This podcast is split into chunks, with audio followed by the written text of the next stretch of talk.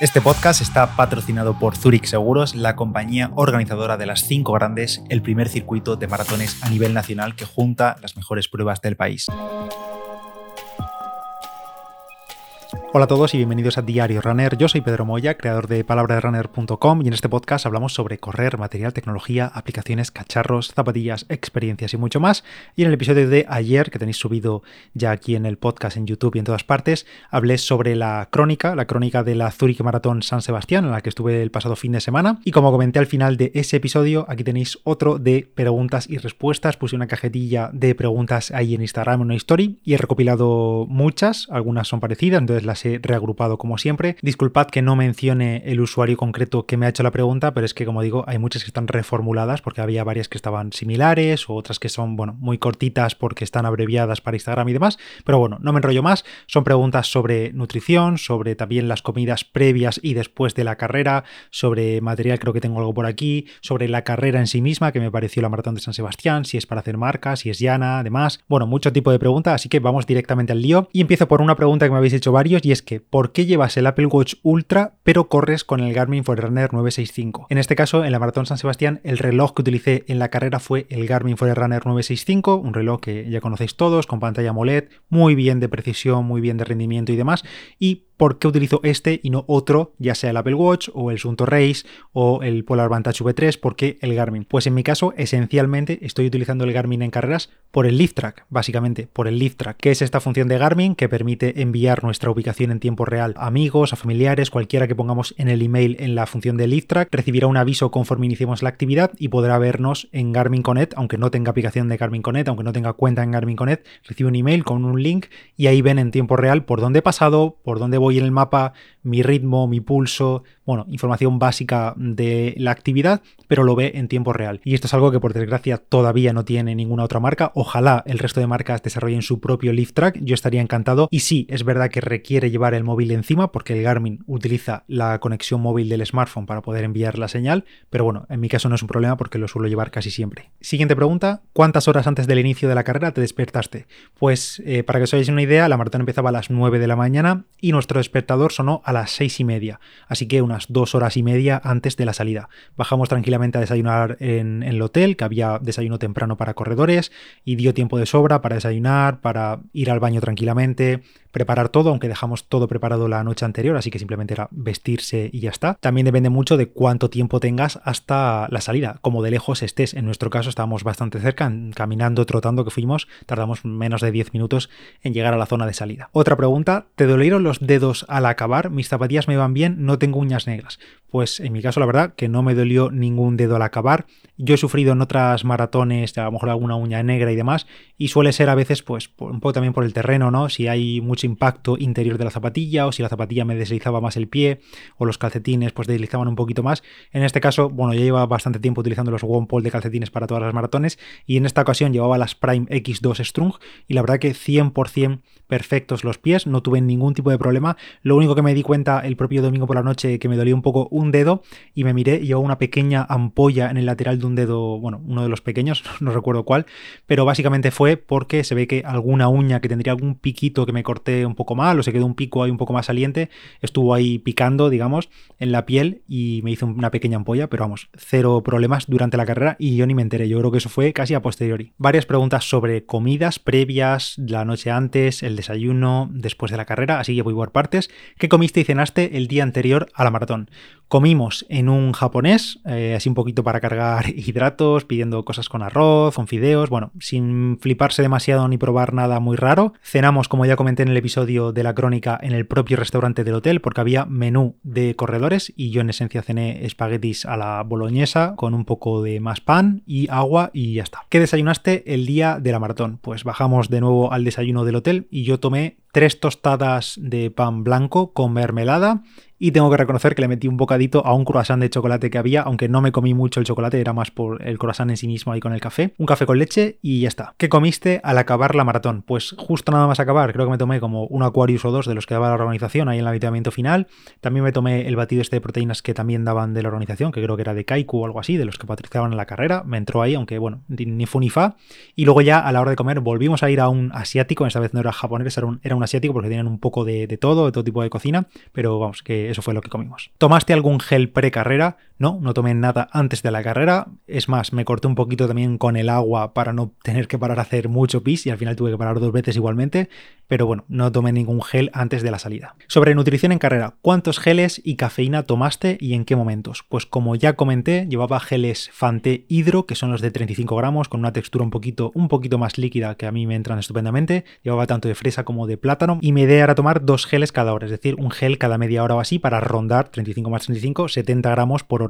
Más o menos empecé a tomarlo a partir del minuto 20 de carrera, una cosa así, y al final llegué a tomar 5 geles en toda la carrera, no me tomé el sexto y no tomé nada de cafeína durante la maratón. Es cierto que sí me eché un gel de más en la malla, llevaba 6 hidros y uno de 60 gramos de Fanté, que ese de 60 gramos sí lleva 200 miligramos de cafeína, pero decidí no tomármelo en carrera, me lo llevaba por si acaso sobre todo por la cafeína, pero finalmente no me lo tomé, por tanto me sobró ese de 60 gramos con cafeína y un hidro y como digo, no tomé nada de cafeína durante la carrera. Bueno, la única cafeína del día o de la mañana fue ese café a las 6 y media de la mañana desayunando muchas preguntas aquí sobre la carrera en sí misma. Una de ellas tiene mucho desnivel y la verdad es que no, no tiene prácticamente desnivel. Es verdad que si miras el perfil verás algunos piquitos y demás, pero al final son kilómetros en los que a lo mejor tienes 4, 5, 6 metros de desnivel positivo en el kilómetro completo y luego tienes otros muchos kilómetros que tienes menos 1, 0, menos 2 metros de desnivel eh, en todo el kilómetro. Así que no, no es una carrera con desnivel, es bastante llana. Tiene algún punto que a lo mejor sientes más que pican las piernas, tipo justo antes de pasar la vuelta del túnel en la concha, que tienes una mini subida que al final serán 10 metros, literal, y subirás 2 metros, pero bueno, la notas un poquito. Y sobre todo esa zona en la que se alarga durante la segunda vuelta después del estadio de Anoeta, que sí que es una larga avenida de casi 3 kilómetros ida y vuelta, que eh, pica un poquito para arriba y después para abajo, pero vamos, que no tiene casi desnivel y yo consideraría que es una carrera bastante llana. Una pregunta que me habéis hecho muchos, ¿es una carrera para hacer marca esta Maratón San Sebastián? Y yo creo que sí se puede correr muy rápido en este circuito. Evidentemente no diría que es el circuito de maratón más rápido de España, creo que no lo es, evidentemente, pero se puede correr y por qué no ir a por marca si se entrena bien y se tienen piernas y te sale un buen día. Es verdad que quizá esta Zurich Maratón San Sebastián tenga algunos limitantes posibles porque te puede salir un día muy malo, un día de lluvia, un día de mucho viento ahí en San Sebastián, entonces pues no tienes nada que hacer contra eso, al final es algo que te ocurre y es algo circunstancial que te tienes que adaptar y ya, está. También quizá, por ejemplo, para la hora de engancharte a grupos o a la hora de ir más arropado por otros corredores, pues al final es una carrera que no tiene tantos corredores de maratón, al final creo que éramos como 3.000, 3.000 creo que eran inscritos totales en la maratón, entonces en la segunda vuelta sobre todo, cuando ya la gente de la media maratón ha terminado, pues la afluencia de corredores que tienes alrededor es bastante menor y es más difícil formar grupos, sobre todo si no vas con las liebres y cosas así. Es la parte psicológica de la segunda vuelta te puede limitar un poquito a nivel de ir a buscar marca e ir muy enfocado. Pero vamos, en cuanto a correr rápido, creo que es un circuito en el que se puede correr rápido siempre y cuando las condiciones acompañen y tú y tu cuerpo también te acompañe. Otra pregunta interesante y relacionada con esto, sitúa la maratón de San Sebastián entre las cinco grandes para hacer marca. Recuerdo que las cinco grandes son además Valencia, Sevilla, Barcelona, Madrid y esta es San Sebastián. Yo diría que en posición 1-2 para hacer marca, para correr rápido, diría que están Valencia y Sevilla. No sé si en ese orden, Valencia-Sevilla o Sevilla-Valencia. He corrido ambas y creo que en ambas se puede correr espectacularmente rápido. Quizá en Valencia se pueda correr un pelín más rápido, pero no sé, yo diría que, que no hay mucha diferencia entre ir a por marca en Sevilla o en Valencia, la verdad. Luego en posición 3 y 4 diría San Sebastián y Barcelona. Aunque es verdad que yo no he corrido el nuevo circuito de la Maratón de Barcelona que se estrena ahora en 2024. Ya sabéis que hay un nuevo circuito a partir de 2024 para esta maratón de Barcelona. Corrí en 2022 y bueno, yo diría que con el circuito de 2022-2023 diría que San Sebastián primero y después Barcelona para hacer marca, pero esto quizá cambie con el nuevo circuito de la maratón de Barcelona en 2024. No lo sé, pero bueno, posición 3-4 o 4-3, como queráis, San Sebastián y Barcelona. Y en quinta posición de las cinco grandes para hacer marca, digamos, para correr rápido, creo que indudablemente para todos es Madrid, porque sin haber corrido la maratón de Madrid todavía, he corrido la media maratón y estaré, espero, allí en abril el próximo año, sí tiene un perfil mucho más duro la Maratón de Madrid que el resto de las otras cuatro grandes. Y es probable también que en abril en Madrid te salga un día de calor y pues sea más dura la maratón, sobre todo en las horas finales. ¿Qué opinas de que se repita dos veces la misma vuelta a la Maratón San Sebastián? Pues como comenté en la crónica, para mí es sin duda lo peor, entre comillas, de, de la maratón. El circuito a dos vueltas puede hacerse, la verdad es que muy duro, sobre todo porque en la primera vuelta ya sabes que por todos los sitios que estás pasando vas a tener que volver a pasar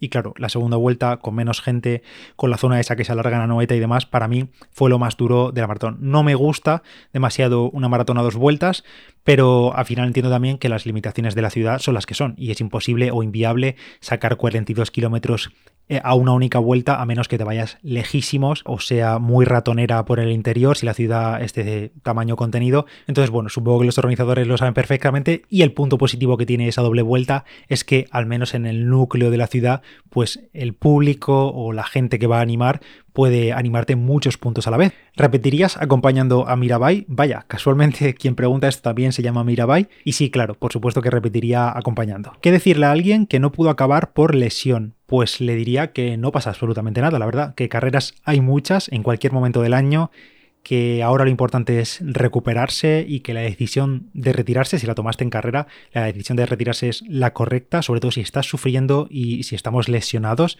pues no sirve de nada forzar y romperse más todavía porque las consecuencias posteriores mm, de ser cabezón o cabezona y forzar y querer acabar la maratón ante cualquier condición, incluso estando lesionados, pues quizá las consecuencias sean mucho mayores y la recuperación posterior se alargue mucho más. Así que bueno, que no pasa nada, que entiendo que te has pasado meses preparando un objetivo, y pues es una faena tener que abandonar durante el objetivo, pero en caso de lesión o de molestias graves corriendo, pues la decisión correcta era abandonar. Siguiente pregunta. Antes de correr la maratón, ¿entrenaste los kilómetros de una maratón o solo tiradas de 35 kilómetros? Pues ni una ni la otra, la verdad. Esta es una pregunta bastante clásica y común entre gente que no conoce el mundillo, que no prepara maratón y demás. Al final, pues puede resultar, em, digamos, lógico correr la distancia de una maratón preparando una maratón para saber que estás preparado, pero en realidad no. En realidad los corredores no preparamos una maratón haciendo una maratón antes. En mi caso, para esta preparación hice un máximo de 32 kilómetros en la tirada más larga. Yo no suelo sobrepasar las dos horas y media, dos horas cuarenta o así de tirada larga y más o menos me cuadra eso. 32, 33 kilómetros, una cosa así. No tiene sentido para nosotros los populares hacer una maratón para preparar una maratón, salir un sábado, un domingo y hacer una tirada de 42 kilómetros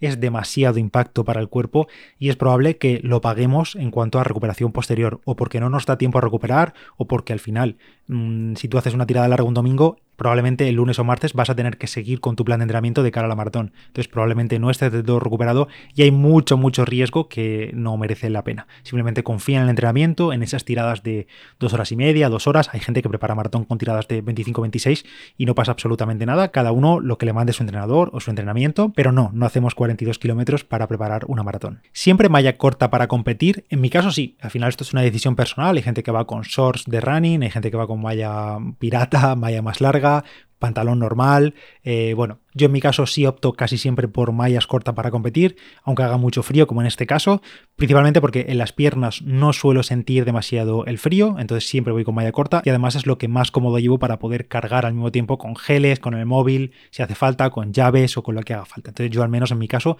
sí que utilizo malla corta para competir, o otros utilizáis short corto de running con algunos bolsillitos para geles, otros con cinturón de running, cada uno como quiere, vamos, que no hay una fórmula perfecta. ¿Por qué crees que se te hizo bola la última parte de la maratón? Hidratación, falta de entrenamiento y también relacionada, ¿qué marca ibas buscando? ¿A qué atribuyes la bajada de ritmo a partir del kilómetro 33? Pues no tengo una respuesta muy clara y tampoco es que yo tuviese un objetivo muy claro en mente. Como digo, el día anterior a la gente sí que le iba diciendo, pues estaré entre 3 horas 15, 3 horas, una cosa así, y ese era mi plan ideal. Tenía muy claro que esta ocasión no era para mí para buscar marca personal. Estoy lejísimos del estado de forma del 2.48 que hice en Valencia hace un año. Entonces, en este caso, mi objetivo era terminar lo, mejor posible y más o menos rondar esos ritmos que también eran los que me sentía como de las tiradas largas, en los que creía que podía eh, aguantar. El motivo de la bajada de ritmo y de que se me hiciese bola, pues la verdad que yo lo achaco un poco, si yo soy sincero, a la semana que tuve. Semana de mucho viaje, estrés, dormir bastante poco, prácticamente 4 o 5 horas los 5 días previos a la maratón, porque al final entre viajes, vuelos, madrugones, bueno, un poco todo, yo creo que se me acumuló un poco todo ahí y casi doy gracias que me saliese ese tiempo de 3 horas 6 minutos, porque estoy bastante contento para la carrera que hice. Aguanté hasta donde pude al ritmo que podía y luego también tuve algún tipo de limitante ahí a nivel de, de musculatura, de isquios, me tiraban un poco las piernas, sentía que iba a tener algún calambre, sobre todo en los kilómetros finales no creo que fuese por falta de hidratación ni de nutrición, porque me alimenté y bebí bien durante toda la carrera, así que no creo que fuese por esa parte. Yo creo que fue más un poco el cúmulo de todo. la semana en general, poco descanso o menos del que me hubiese gustado tener, estrés y que bueno, que al final el cuerpo no siempre está al 100%, al final a partir de las 2 horas y media, 2 horas 40, pues hay que verlas un poco venir y aunque hubiese hecho tiradas largas y demás, que me habían dado bastante confianza, al final el día de la carrera es el que es y pueden pasar muchas cosas que al final no controlamos y en este caso pues no me encontré estupendamente, digamos, al final tuve un pequeño bajón en esa última parte de la carrera a partir del kilómetro 33, 34, 35. Y con esto creo que ya tengo cubierto todas las preguntas que me habéis hecho. Si ha llegado alguna después de grabar este episodio, pues lo siento, me la guardo para otra ocasión. O si queréis saber algo más y me queréis dejar alguna pregunta extra relacionada con las que he comentado hoy, pues me lo dejáis también y si eso le dedico otro episodio, os respondo por Instagram y demás. Allí en Instagram me podéis encontrar como palabra de runner. Si os ha gustado este episodio, se agradece cualquier valoración de Diario Runner Podcast en Spotify, en Apple Podcast, en Evox, cualquier comentario se agradece o que lo compartáis con vuestros amigos y compañeros corredores. Y si estás viendo esto en YouTube, suscríbete, que es gratis y te enterarás del resto de episodios y de vídeos. Yo soy Pedro Moya y nos escuchamos en el próximo Diario Runner. Chao.